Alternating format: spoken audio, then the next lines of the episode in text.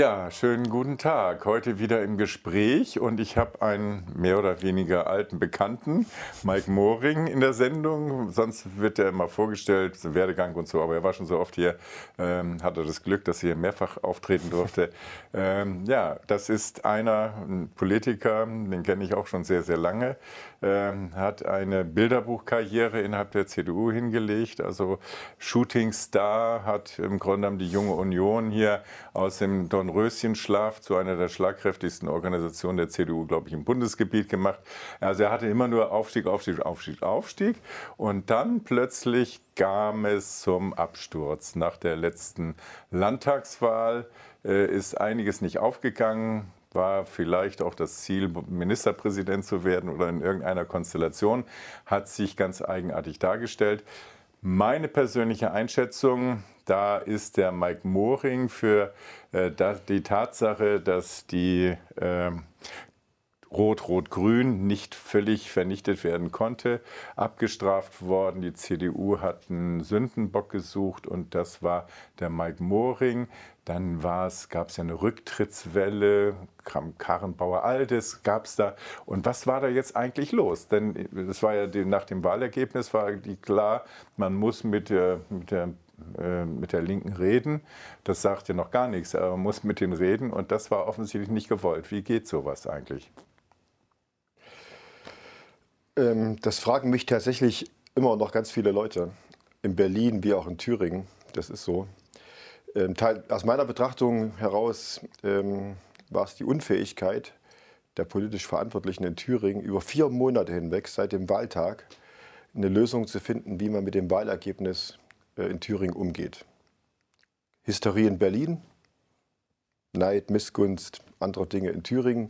Und beide zusammengenommen haben diese Sprachlosigkeit organisiert, die am Ende am 5. Februar geendet ist und dann im März Bodo Ramelow wieder zum Ministerpräsidenten einer Regierung gemacht hat, die keine eigene Mehrheit hat und seitdem sozusagen durch die Tage stolpert. Gut, aber die, die Frage war ja relativ einfach. Äh, es hat sich ich diese weiß. Situation ergeben, nee, die Situation hat sich ergeben und die CDU war auf dem Trip, also mit der AfD nicht, aber auch nicht mit den Linken. Also das ist, klingt gut, hat aber irgendwie keine richtige Substanz, weil da unterscheidet man also zwei Dinge. Das ist so das Konzept links-rechts das Gleiche. Das erinnert mich an Konrad Adenauer mit dem KPD-Verbot. Da wurde ja auch so eine rechtslastige Partei verboten und da muss, konnte man in dem Zusammenhang konnte man auch die Kommunisten verbieten, obwohl die gar, nicht, gar keine Bedeutung mehr hatten, die hatten 2,5 Prozent. Aber der Adenauer sagt, das machen wir jetzt. Und zwar, damit für alle Zeiten Kommunisten im Deutschen Bundestag keinen, keinen Stich mehr kriegen. Und das KPD-Verbot ist ja bis heute nicht aufgehoben worden. Das hat es dann in der neuen Ostpolitik mit Willy Brandt und so weiter, da gab es dann gewisse Zugeständnisse, da durfte man wieder was Neues gründen, also eine Neugründung einer kommunistischen Bewegung, die auch nur äh, keine richtige Bedeutung bekommen hat. Aber man hat sofort sofort mit den Berufsverboten reagiert. Und diese Fortsetzung, die rote Sockenkampagne und all das Zeug, ist ja sozusagen so ein roter Faden innerhalb der CDU, findet aber in der Realität glaube ich, heute gar keinen richtigen Niederschlag mehr. Denn wenn eine Partei wie hier in Thüringen 30 äh, Prozent hat, dann muss man auf jeden Fall mit denen reden. Ich denke, Sie waren da derjenige, der gesagt hat, natürlich reden wir miteinander. Und Bodo Ramelow sagte, ihr seid immer im Gespräch gewesen, ähm, dass man über die Frage, wie geht es mit dem Land weiter, ne, dass man darüber nachdenkt mhm. und dass man der Realität ins Auge guckt und so weiter. Ja, ja, der Fakt ist jedenfalls, seit der Landtagswahl 2019, schon in den Sommermonaten davor, bis heute sagen alle Umfragen, inklusive das Wahlergebnis, in Thüringen bei der Sonntagsfrage voraus, äh, dass Linke und AfD die Mehrheit an Stimmen oder Mandaten hätten und damit die klassischen Regierungsbildungskonstellationen, die ja mittlerweile bunt sind in Deutschland, alle nicht möglich werden, weil sie keine Mehrheit hätten. Und das war ja mein Blick auf das Wahlergebnis in Thüringen. Und ähm, ich habe das schon gespürt äh, ein Jahr vorher, dass diese Entwicklung kommen könnte. Die war da noch nicht da. Ich habe ja viereinhalb Jahre die Umfragen angeführt mit der CDU und äh, auch in Berlin sind viele davon ausgegangen, das reicht. In Niedersachsen, Bernd Altusmann konnte man das auch sehen, der hat auch jetzt lange geführt. Ähm, ach, sei es drum, es ist äh, Blick zurück. Deswegen bin ich zu Bodo Ramelow gegangen, ein Jahr vor der Landtagswahl. Mhm. Und habe ihm gesagt, es kann sein, dass es eine Situation in Thüringen gibt, wo nichts mehr geht. Und dann müssten wir gesprächsfähig bleiben. Für den Tag genau. danach. Genau. Weil ähm, er der amtierende Ministerpräsident so oder so ist, egal wie das Wahlergebnis ausgegangen. Ich bin auch natürlich davon ausgegangen, wir sind stärker als Linke, aber trotzdem ist ja keine normale Regierungsbildung möglich. Mhm. Und ich bin in einer verantwortlichen Position als Partei- und Fraktionschef und wir haben eine Verantwortung fürs Land. Und wir haben jetzt ein Jahr vorher darauf verständigt, dass wir so miteinander arbeiten, in dem Jahr, aber auch von den Wahlarten wissen, ohne dass wir uns dauernd treffen müssen, wie wir uns verhalten haben als anständige Männer, mhm. die eine Verantwortung fürs Land haben, dass das möglich ist. Und das haben wir, glaube ich, auch in dem ganzen Jahr so gemacht. Ja. Er hat die Regierung geführt, hatte eine Mehrheit gehabt. Ich war Oppositionsführer und ich glaube, wir haben das ähm, anständig vor allen Dingen so gemacht, das meine ich jetzt nicht, ich will nicht auf die Inhalte sprechen kommen, dass man sich menschlich ordentlich begegnet, äh, dass ja. man Respekt hat, dass man sich zuhört, äh, dass man einander schätzt und sozusagen nicht verunglimpft und sozusagen in die Tonne drückt. So, dann kam der Wahltag äh, mit dem Ergebnis, was ähm, noch dramatischer war, als ich, sage, für mich auch wahrhaben wollte. Wir auf Platz 3, mhm, ja. die Linke auf 1 und trotzdem die AfD so stark, dass dann Linke und AfD die Mehrheit der Mandate hatten. Und für mich war an dem Wahlabend schon klar, dass ich äh, ausbrechen muss aus den üblichen Mustern. Ja, die einen wollten in Thüringen... Die, schon klar, die erste ja. Stellungnahme war ja in die Richtung. Ne? Genau, ja, ja. Das hat ja viele gleich äh, hysterisch werden lassen. Aber es gab auch Leute in Berlin, äh, die gesagt haben, ja, geh Schritt für Schritt. Hat sich alles leider nicht ergeben, weil die Hysterie so groß war, da wie da, dass das nicht möglich war und man keinen Gedanke zu Ende fassen konnte, ohne dass er nicht gleich zur Schlagzeile wurde. Mhm. Ähm, aber man musste ausbrechen aus den Mustern. Und wie in Thüringen wollten welche, ja, du musst anerkennen, du hast die Wahl verloren, musst gehen, wir sind Opposition, die haben einen Auftrag. Sag ich, nützt ja nichts, weil die, das erste, was sie machen werden, weil sie keine Mehrheit haben, sie kommen zu uns. Na klar. Und dieser Moment, wir sind Opposition, die müssen auf uns zukommen, der hätte genau sozusagen die gefühlte Sekunde gehalten. Weil natürlich, wenn man eine Mehrheit will, man den vierten virtuellen Partner braucht. Absolut. Und wenn Rot-Rot-Grün zusammen bleibt, hätten sie auf die CDU zukommen müssen. Also wäre das Moment, wir sind Opposition, wir sind raus. Nee, schon am nächsten Morgen wäre die Aufforderung gekommen. Und ähm, das war mein Gedankengang, den man äh, hätte mal überlegen müssen. Der hatte dann gleich gemündet in der Schlagzeile, Moring will eine Koalition mit der Linken, was absurd war. Hm, ja, Aber es war damit gleich tot gemacht. Ja, ja, äh, und damit konnten die, die dagegen sein wollten, dagegen sein. Äh, und alle anderen hatten auch gleich einen Grund, äh, das aufzuknüpfen. Und ähm, naja. Und trotzdem haben wir vier Monate lang, das ist das Entscheidende, alles versucht in Thüringen eine Form zu finden der Zusammenarbeit. Mhm. Ich habe dann die Idee auch von Simbabwe in der Minderheit gehabt, weil die Frage war, wenn natürlich Rot-Rot-Grün in der Minderheit agiert, plus einen vierten Partner, der gedanklich ja bei denen auch da schon die CDU war, mhm. oder umgekehrt Simbabwe plus ein äh, virtuellen Partner, der dann die Linke gewesen wäre. Äh, das war die Überlegung. Äh, die ist nicht zum Abschluss gekommen, weil ich das Gefühl hatte, FDP und Grüne haben sich damit anfreunden können. Aber Tiefensee, der verhandelt hat für die SPD, hat das brüsk abgewiesen. Ich finde, es war heute noch der größte Fehler von Wolfgang Tiefensee, in diesen Gesprächsmonaten von vornherein stur darauf zu pochen und sagen, wir machen nur mit Bodo Ramelow eine Regierung, komme was wolle und hat damit das, die Tür zugemacht an der Stelle. Äh, dann haben wir über, natürlich über die Frage geredet, Projektregierung. Da war ja sogar Joachim Gauck, der äh, Bundespräsident AD in Erfurt, den ich aus Neues Forum Zeiten kenne. Ich, ihn, äh, ich bin ja als Schüler, Schülergruppe Neues Forum mhm. und einer der Respektpersonen neben Bärbel Boley und Jens Reich war für mich ähm, von Anfang an äh, Werner Schulz, auch aus Leipzig, äh, Joachim Gauck, mit dieser tollen Stimme, mhm. Mit dieser Ausstrahlung. Ähm, ich habe den von Anfang an gemocht. Auf dem, auf dem Gründungstreffen äh, des neuen Forums im Januar 1990 äh, war ich ja dabei als da gerade 18-Jähriger. Ähm, und in die 17 war ich dann noch und habe da war total begeistert von den ganzen Bürgerrechtlern, die, die sich zusammengefunden haben und und welche Worte die gefunden haben, wie die ja. gesprochen haben. Ja. So, und ich habe dann Joachim Gauck immer begleitet, habe ihn auch mal in Berlin besucht, als er Bundespräsident war, war mit meiner Landtagsfraktion zu Gast bei ihm und habe ihn dann angerufen über Weihnachten und habe ihm gesagt, Sie müssen mir helfen.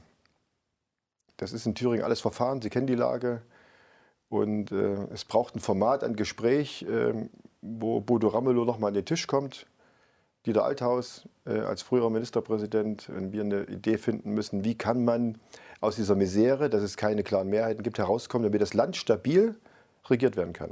Und ich bin heute überzeugt, wenn es gelungen wäre, wäre alles besser als diese Minderheitskonstellation, bei der dauernd die CDU als fünfte Kolonne wahrgenommen wird, äh, dass ihr schadet, trotzdem das Land nicht richtig vorankommt, wir Stillstand haben. In diesen schwierigen Zeiten, das hätte man besser haben können. Und ähm, einer der Punkte war, und da mache ich einen Punkt an der Stelle, ähm, dass Joachim Gauck Bodo Ramelow gesagt hat, wenn das irgendwie was werden soll und er auch da mithilft, dann braucht es Zeit. Und mein, meine Bitte an Ramelow war ja, am 5. Februar keine Landtagssitzung anzusetzen, um eine Ministerpräsidentenwahl zu machen. Weil er keine Mehrheit hatte für diese Wahl und weil man für Gespräche, die man finden muss, wie die auch immer aussehen, mit Experten, das war eine Überlegung, keine Parteileute, sondern Experten mhm. aus dem Land in eine Regierung setzen, die aber dort parlamentarisch getragen wird. Ähm, und das war die Bitte. Die hat Gauck auch in Ramelow geäußert. Und ähm, was war das Ergebnis? Zwei Tage später hat die Linke den Antrag gestellt, am 5. Februar eine Ministerpräsidentenwahl durchzuführen. Mit allen Folgen, die wir dann kennen und dann neuen Friktionen, die dann auch nochmal entstanden sind. Ähm, und das hat das, dieses politisch aufgewühlte Land noch mehr aufgewühlt und die Gräben noch tiefer gezogen. Und die entscheidende Frage, die Sie stellen, hat bis heute keiner beantwortet. Wie geht die CDU damit um?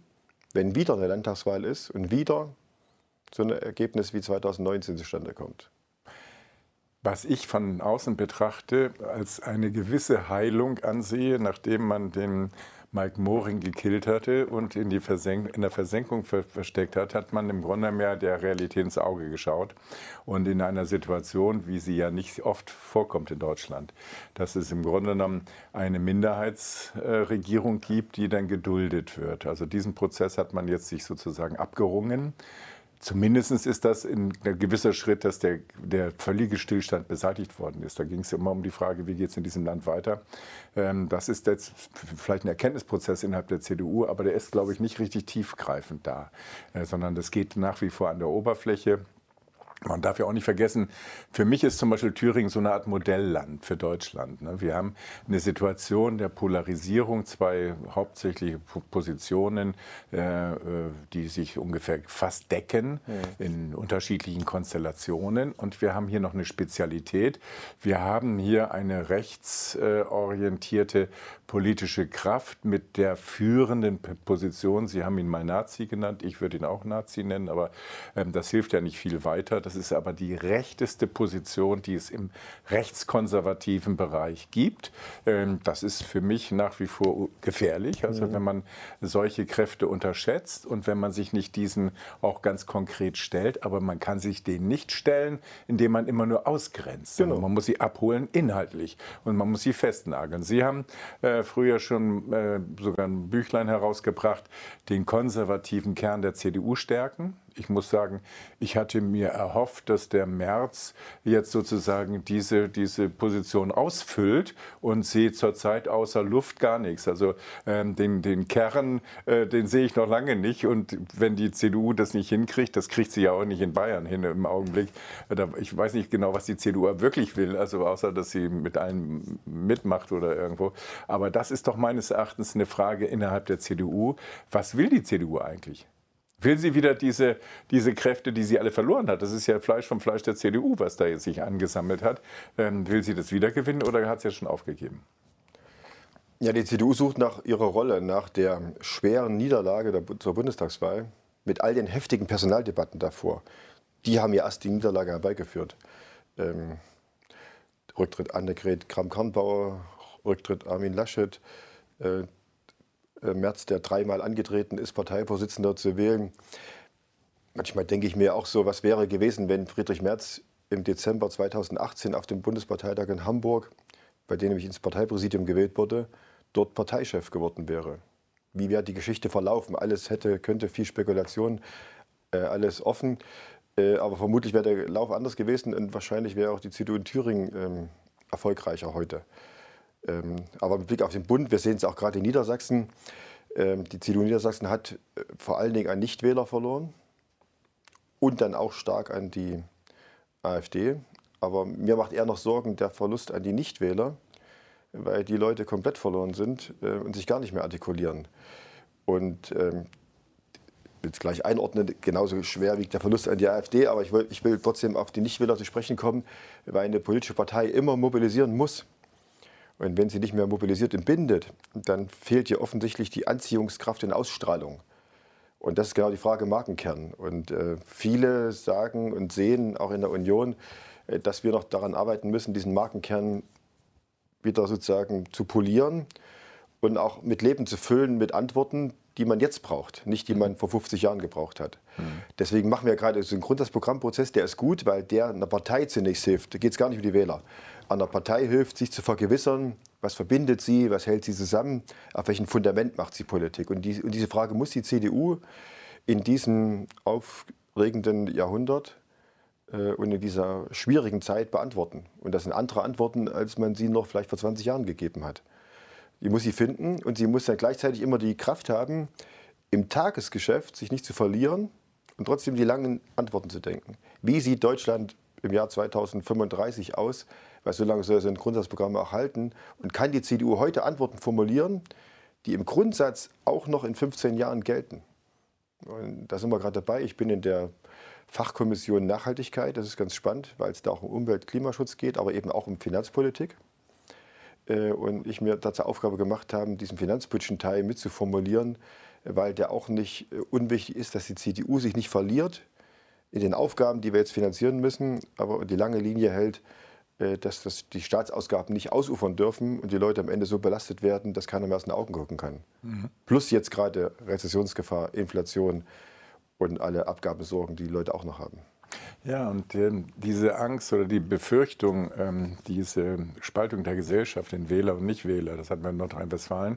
50 Prozent gehen gar nicht mehr zur Wahl. Jetzt mhm. sind 40 Prozent in, in äh, Niedersachsen. Also es ist ein Trend. Ähm, Miki Rehmann, auch bekannt, ähm, der hat mal in Frankfurt als Sponti hat er für die Nichtwähler äh, kandidiert und hat schon einen Wahlkampf geführt. Wir sind die Mehrheit, weil das stimmt ja objektiv. Die Neue Züricher hat jetzt gerade vorgestern mhm. darüber geschrieben, dass das die Mehrheit der Bevölkerung ist die Nichtwähler, also die, die nicht mehr erreicht werden oder die der Politik eigentlich gar keine Chance mehr geben, weil sagen, es ist eh die gleiche Mischpoke und ist doch völlig egal, wen ich da wähle. Ja, die Mehrheit ist es nicht bei jeder Wahl. Ähm, geht schon noch mehr als 50 Prozent zur Wahl. Aber wenn man mal, klar, wenn man die relativen Ergebnisse einordnen würde, also nicht wieder mit in diese Prozentrechnung mhm. einbeziehen würde, würde man sehen, dass eben die Bindungskraft dann eben nicht bei einer Partei bei 30 Prozent liegt, sondern bei 15, wenn es ja. hochkommt. Ja. ja, ja, und das wäre schon für manche um ein Wahlergebnis realistisch zu betrachten und sich nicht zu feiern am Wahlabend 18 Uhr, wäre das schon hilfreicher. Zumindest demütiger, demütiger auftreten ja, ja. Und, und nicht so tun, als wenn alles in Butter, prima, wir haben gewonnen. Ich finde, der, der ähm, Bernd Althusmann in Niedersachsen hat das sehr respektabel gemacht. Bei den Grünen war ich überrascht, die haben sich da gefeiert.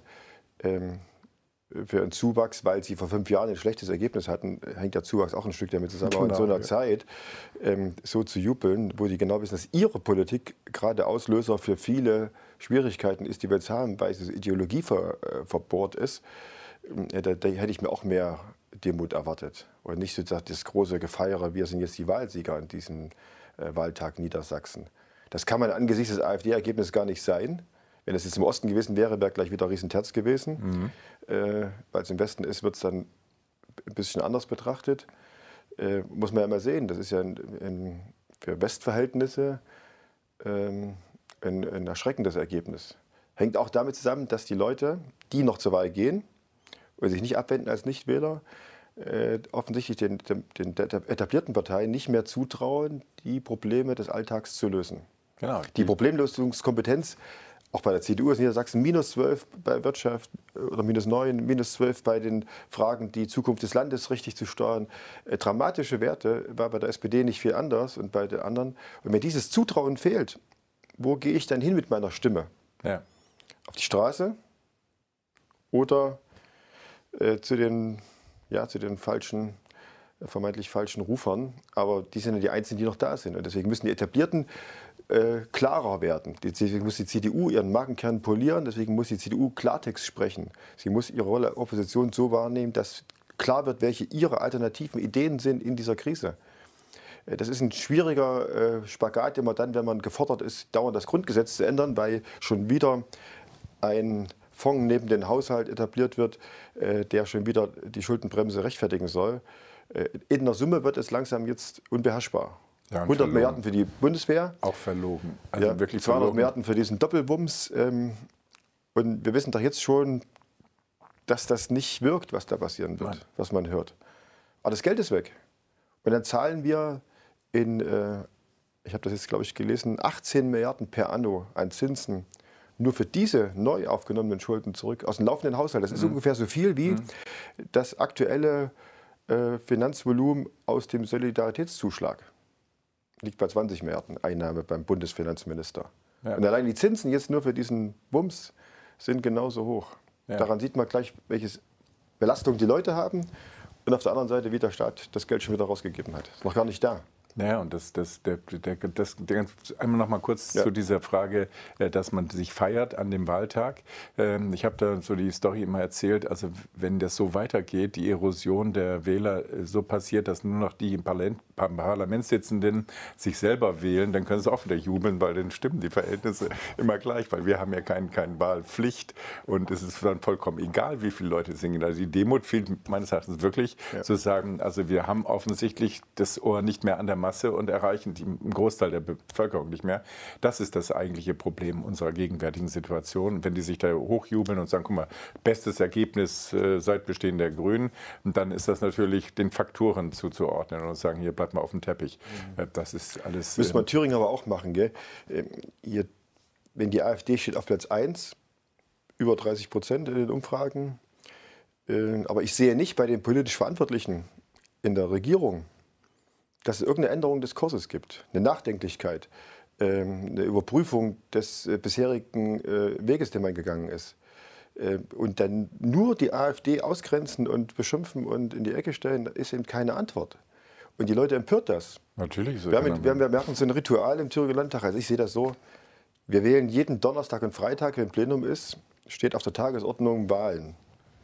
Schriftführer, sitzt man neben der Präsidentin und schreibt die Rednerlisten. Äh, Parlamentarische Kommission, Vizepräsident Landtag etc. etc. Das sind alles Personalbesetzungsvorschläge der AfD. Und die fallen seit drei Jahren immer, immer durch. Die ja. machen das wie Brummkreisel, die stellen jeden Mal auf. Ja. Jeder fällt durch. Wenn der austritt aus der AfD, wirst du plötzlich gewählt, wie jetzt die eine, die jetzt bei Bürger für Thüringen ist. Jetzt wurde sie gewählt, weil mhm. sie als Schriftführerin, weil sie ja nicht mehr bei der AfD ist. Er kommt ja aus demselben Laden. Mhm. Als sie angetreten ist mhm. äh, bei der AfD, da wurde sie permanent nicht gewählt. Jetzt wird sie plötzlich gewählt. Ist dieselbe Person. Hat sich ja nicht, hat sich ja nicht verändert. Die ist mit diesem Mandat der AfD im Landtag, sitzt jetzt nur in einer anderen Gruppe aber ist ja immer noch die gewählte AfD-Politikerin ja. mit Mandat AfD. Jetzt wird sie plötzlich gewählt. Ich will nur sagen, diese Widersprüchlichkeit, das machen wir jedes Plenum, weil die nie gewählt werden, gibt es die Wahl immer wieder.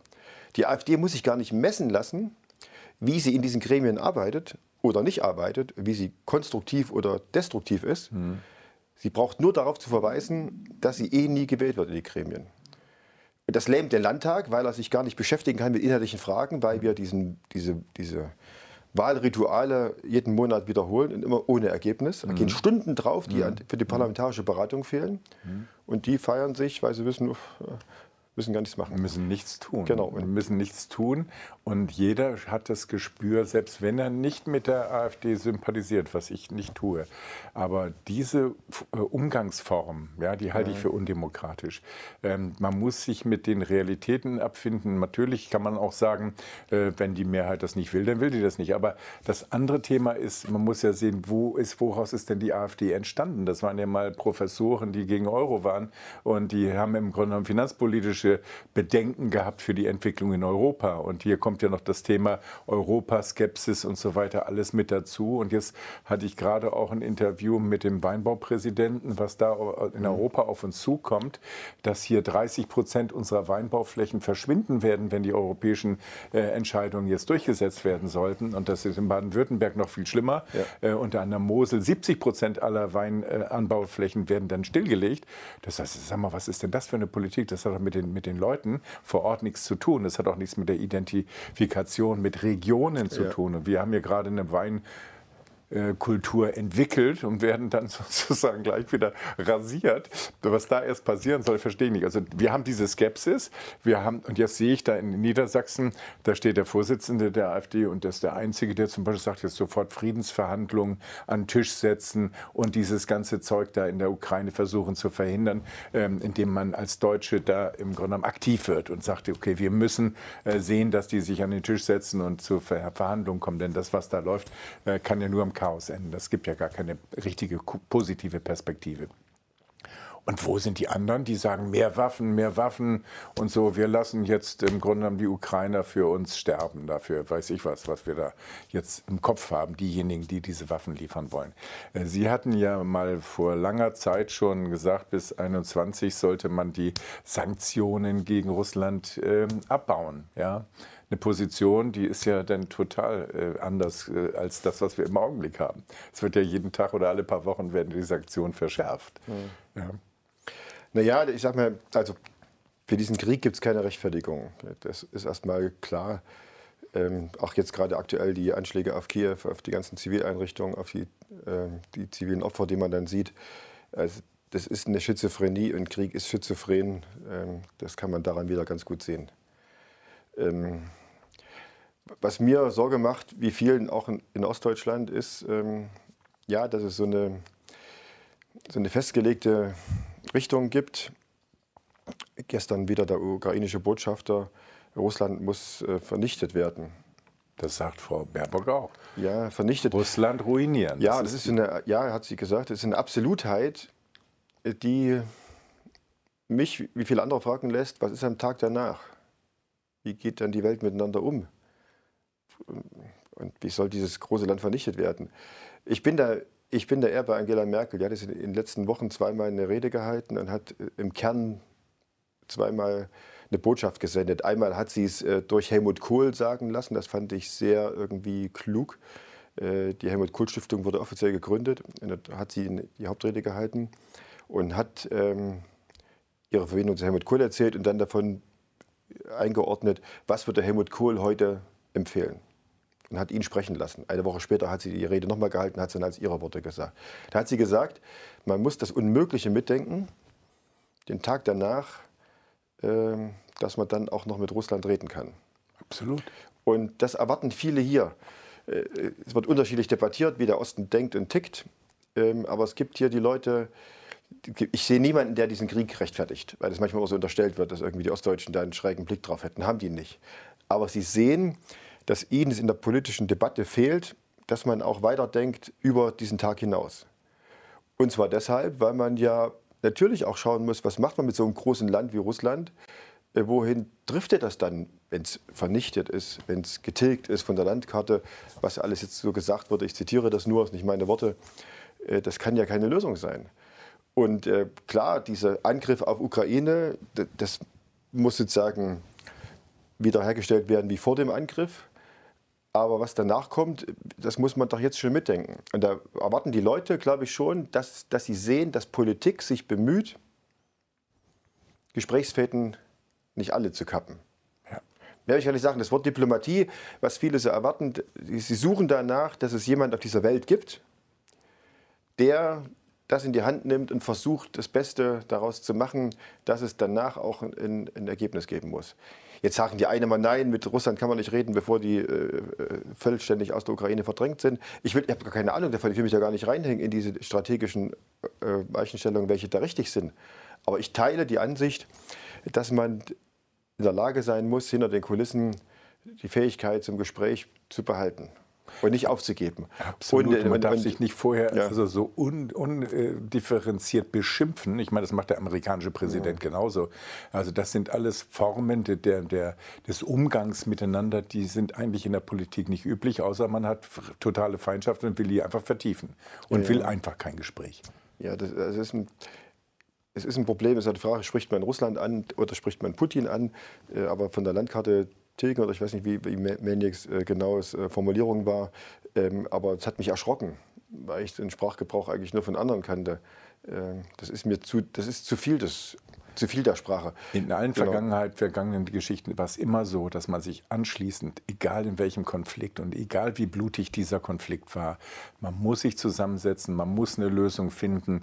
Und äh, die Lösung, die man findet, die haben wir zum Beispiel auch ähm, in den ganzen äh, jahrzehntelangen Kriegen finden müssen, indem wir den Westfälischen Frieden hatten. Im Grunde genommen, dass man sich so lange unterhalten hat, dass man Konsens findet, miteinander wieder redet.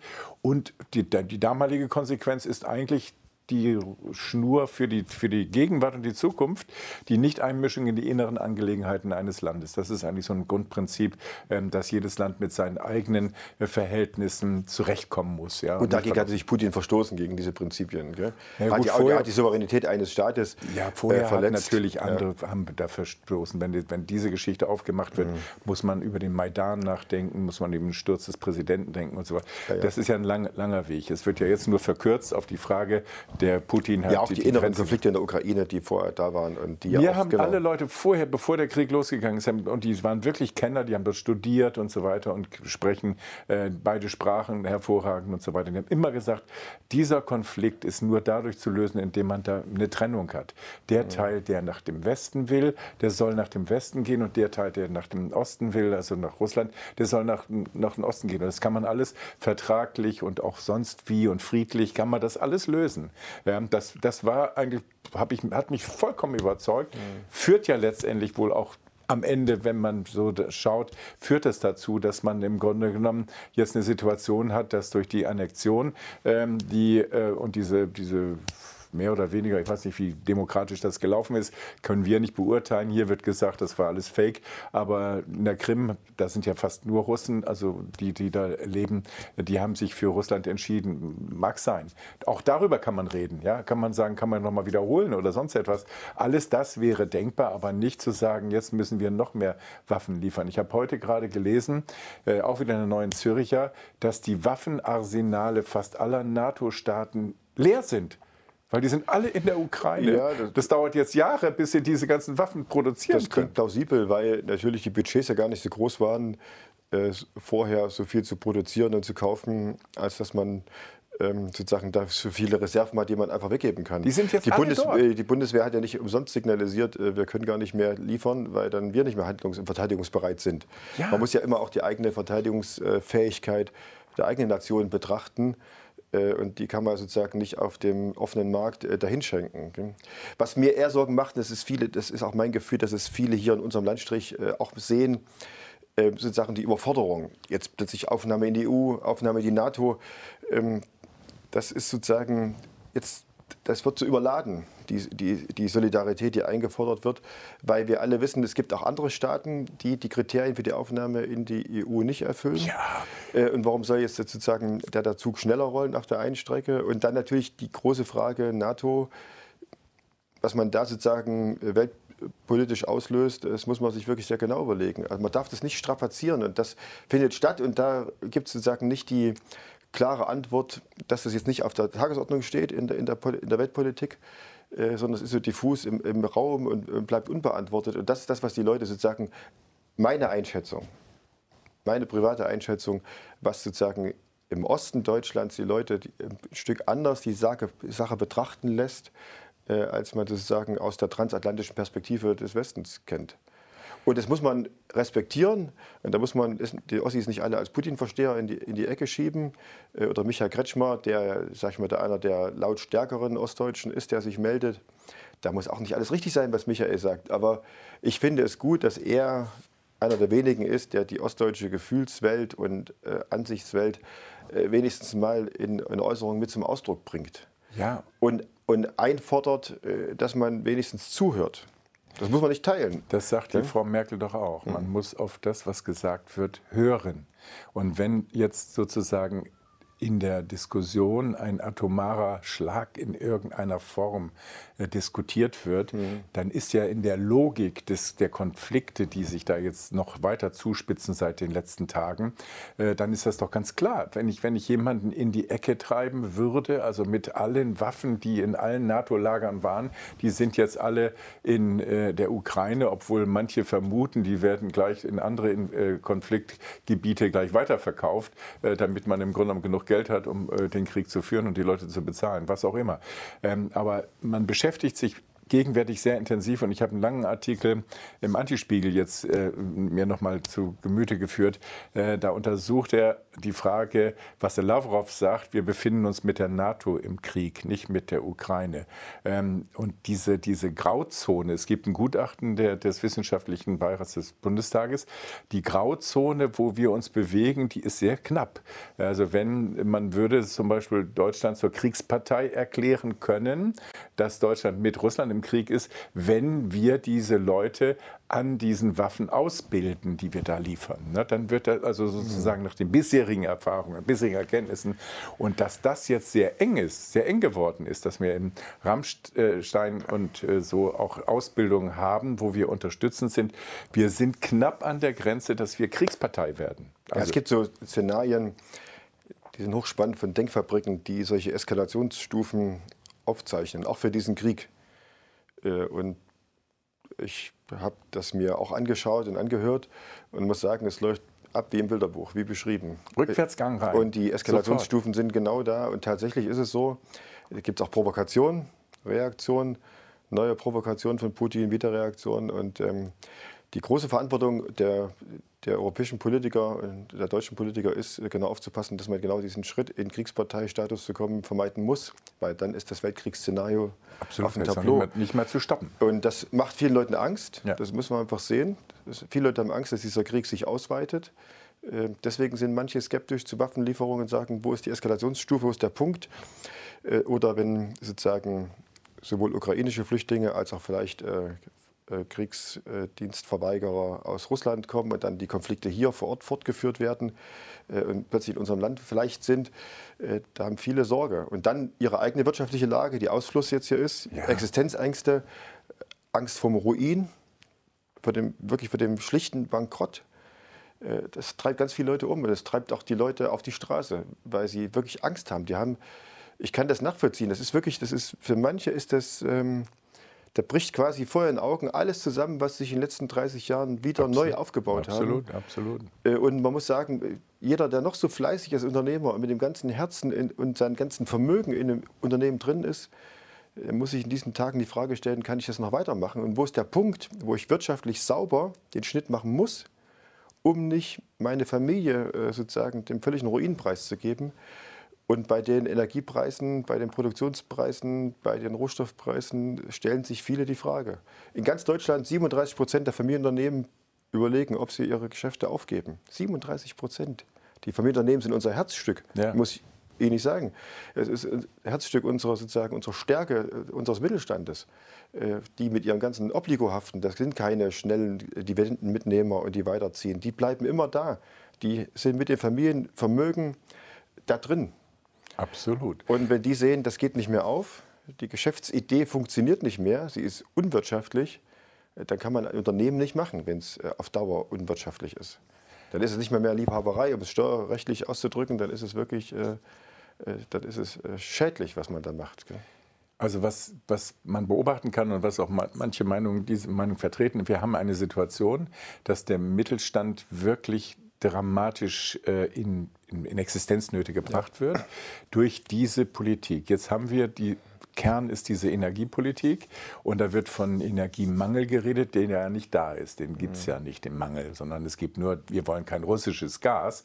Und wir haben natürlich, bevor es überhaupt zum Krieg gekommen ist, die Grünen, die von vornherein gegen Nord Stream 2 waren. Die wollten nie, dass Nord Stream 2 an, ans Netz kommt. Die wollten aus irgendwelchen ideologischen Gründen, weil Gas ganz schlimm ist, äh, scheinbar äh, schlimmer noch als Kohle und auch schlimmer noch als Holz zu ver verbrennen. Alles das hat ja gar keinen Sinn und kein, kein Verstand. Ja. Äh, aber das war, war eindeutig. Und das Gejubel, das jetzt da auf jeden Fall verhindert werden können. Und da darf man sich doch nicht, darf man nicht vergessen, dass die Amerikaner seit Jahren, Jahrzehnten, seit Nord Stream gebaut wird, daran gearbeitet haben, dass das nie ans Netz kommt. Biden hat gesagt, wir haben Lösungen, um das zu verhindern, dass das jemals in Betrieb kommt.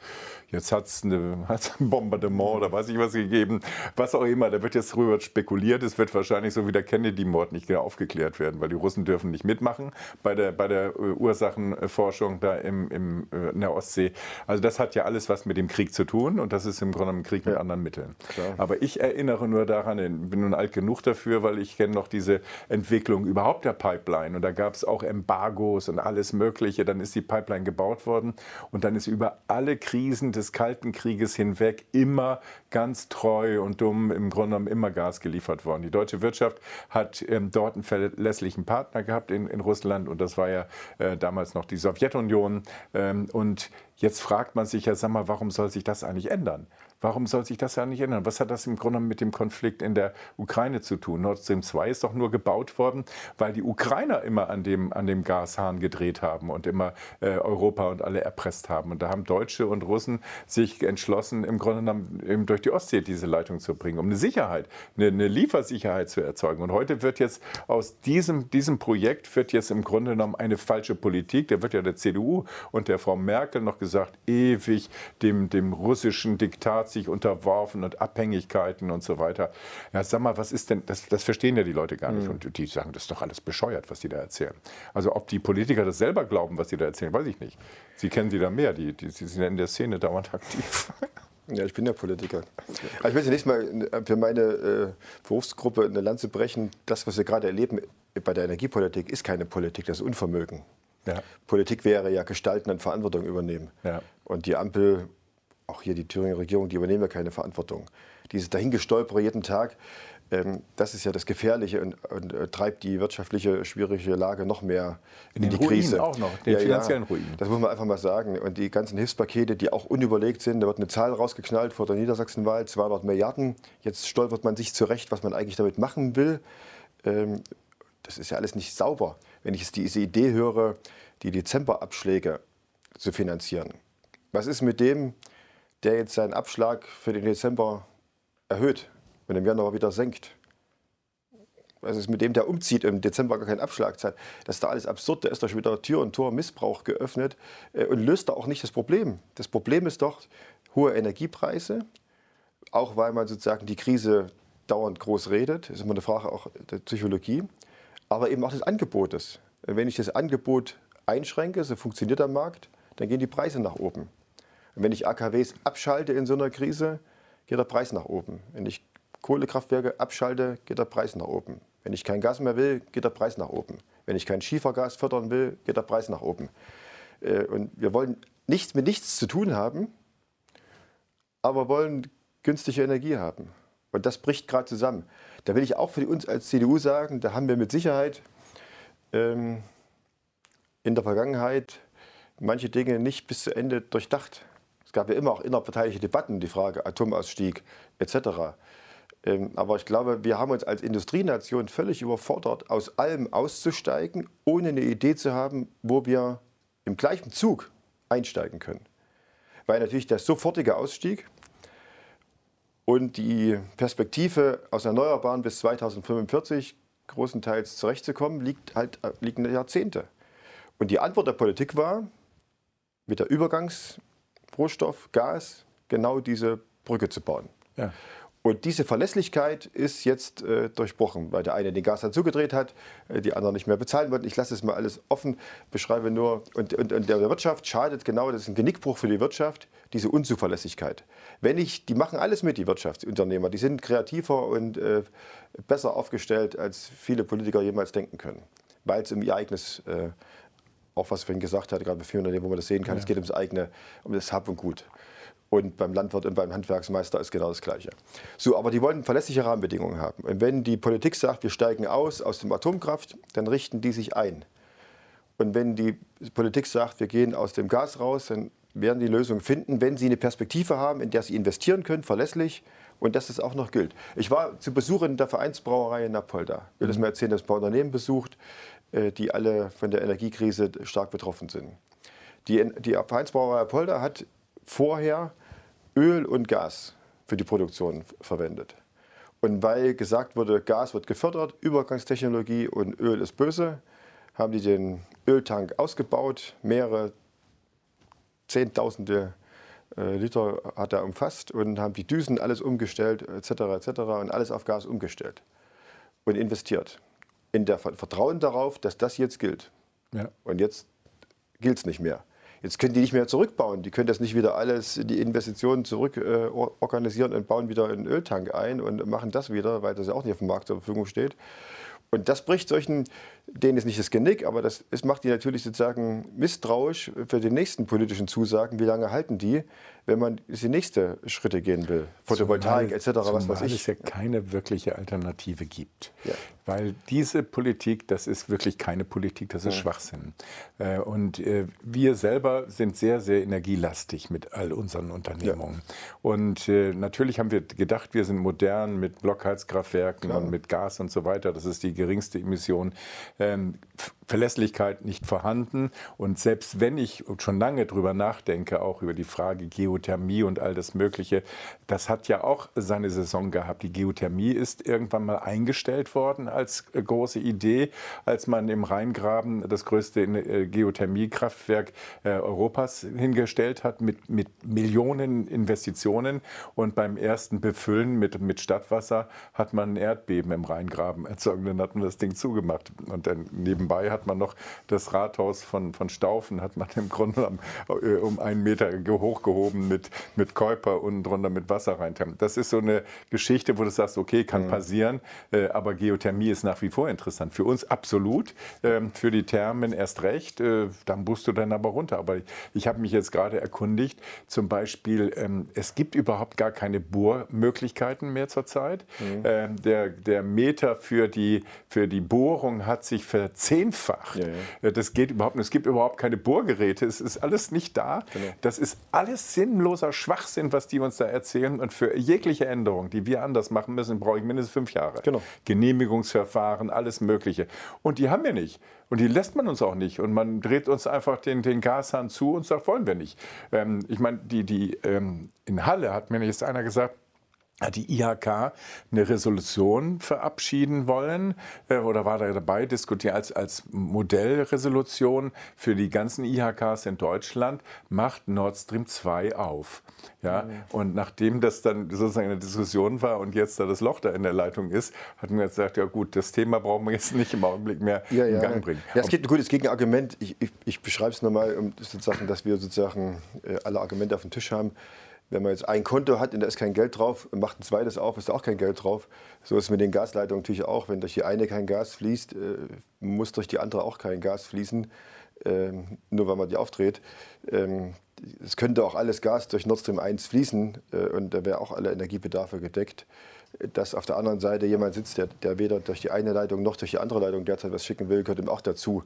Ähm, denkbar, denkbar schon, aber ich, ich, ja, ja. ich persönlich für mich habe gedacht, ich würde diese, diese äh, Düsen da, diese, die aus Kanada gekommen sind, die hätte ich auch nicht eingebaut. Die hätte ich wirklich nicht eingebaut. Man weiß nicht, was da drin für irgendein ein Fehler drin gewesen ist. Also das war in der, in der zugespitzten Situation, da gibt es so viele Faktoren, die jetzt einfach zu Misstrauen geführt haben. Äh, das muss man wieder herstellen, man muss wieder Vertrauen nur, ja, herstellen. Also ich, ich will das nur sozusagen, dass wir alles immer sehen. Erst war das Argument, äh, wir nur noch einen Rubel bezahlen. Dann war das Argument, die, der Generator, der in Kanada steht, dann ist der fertig gemacht worden. Da war das Argument, die Sanktionen erlauben ja gar nicht, dass er da hingebracht werden kann. Dann war wieder was, jetzt gab es eine Explosion. Also es ist auch tausend neue Gründe, die auch zeigen, ist, wir haben eine neue Form der Kriegsführung. Es ist ja, schon so, es wird mit Energie, es wird mit Energie jetzt Krieg gemacht und die Vormachtstellungen ja. werden gerade ausgetariert. Wir sehen nur alle, und das spüren die Leute, dass wir so stark wie kaum eine andere Nation betroffen ist. Ja. Ähm, wir haben die höchsten äh, Kraftstoffpreise. Wir haben eh schon auch im Osten die höchsten Energiepreise. Hier haben wir noch die niedrigsten Löhne, kommt noch dazu. Ja. Und das geht nicht zusammen. Diese Schere geht auseinander. Äh, und das ist das, was den Leuten Angst macht. Und deswegen, nochmal kommen wir zurück, die Leute brauchen, wollen verantwortliche Politik haben, Leute, die Mut haben zur Entscheidung, die Mut haben, die Dinge auszusprechen, auch wenn sie, nicht, auch wenn sie missfallen. Aber den Leuten ist lieber, ein Politiker sagt ehrlich, was ist, als er so rumschwurbelt und jede Woche eine neue Meinung hat. Und diese Unzuverlässigkeit, dieses fehlende Vertrauen, das ist das, was die Leute sich abwenden lässt von Demokratie. Und das, ja. das macht mir Sorge. Im Osten wie im Westen, es gibt keine Ausnahme mehr. Äh, Im Osten noch stärker äh, ist das Zutrauen in Demokratie so stark gesunken in diesen letzten Monaten wie noch nie zuvor. Das ist, wir messen es am Thüringen-Monitor seit vielen, vielen Jahren, äh, unsere eigene Demokratiefestigkeit. Aber zwei Drittel im Osten, 63 Prozent genau, sind skeptisch. Im Osten sind es im Westen sind es 54 noch dafür, mhm. aber eben auch 46 mhm. Prozent ja, skeptisch. Deswegen äh, gibt es da für mich keine Unterschiede mehr. Wenn ich es absoluten Zahlen nehme, sind es dann mehr Westdeutsche, die skeptisch sind als Ostdeutsche. Aber, aber das muss uns ja Sorge machen und kann eigentlich jeden verantwortlichen Politiker, Politiker gar nicht ruhig schlafen lassen, dass so viele Leute sagen, mit der Demokratie ist kein Staat mehr zu machen. Das muss uns Sorge machen. Und ja. dann kann Alltag nicht das Regierungshandeln sein. Und diese, dieses, ich wiederhole mich, dieses Dahinstolpern und äh, heute ist schön, morgen ist schön und da haben wir 3. Oktober gefeiert und weiter geht's, jetzt bin ich in Chile und äh, gucke ich mal, was nächste Woche ist, mhm. äh, das erzürnt mich. Mhm. Weil da sage ich dann wirklich, komme ich zum Ausgang zurück, das hätte ich als Ministerpräsident anders gemacht. Und die Brücken bauen in die Gesellschaft, die Sprachfähigkeit aufrechtzuerhalten, ist eine ganz grundlegende Aufgabe in dieser Zeit, die dazugehört.